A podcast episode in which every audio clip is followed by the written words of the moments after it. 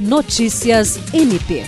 O Ministério Público do Estado do Acre participou nesta sexta-feira, 18 de novembro, do segundo encontro de corregedores com atuação no Estado do Acre, que ocorreu no Comando Geral do Corpo de Bombeiros Militar do Estado. O evento teve como objetivo estreitar relações entre as corregedorias com atuação no Estado, promovendo o compartilhamento de experiências, articulação para a realização de ações conjuntas, além de facilitar a troca de informações entre outros órgãos, com o intuito de proporcionar mais agilidade e melhorar o atendimento ao cidadão.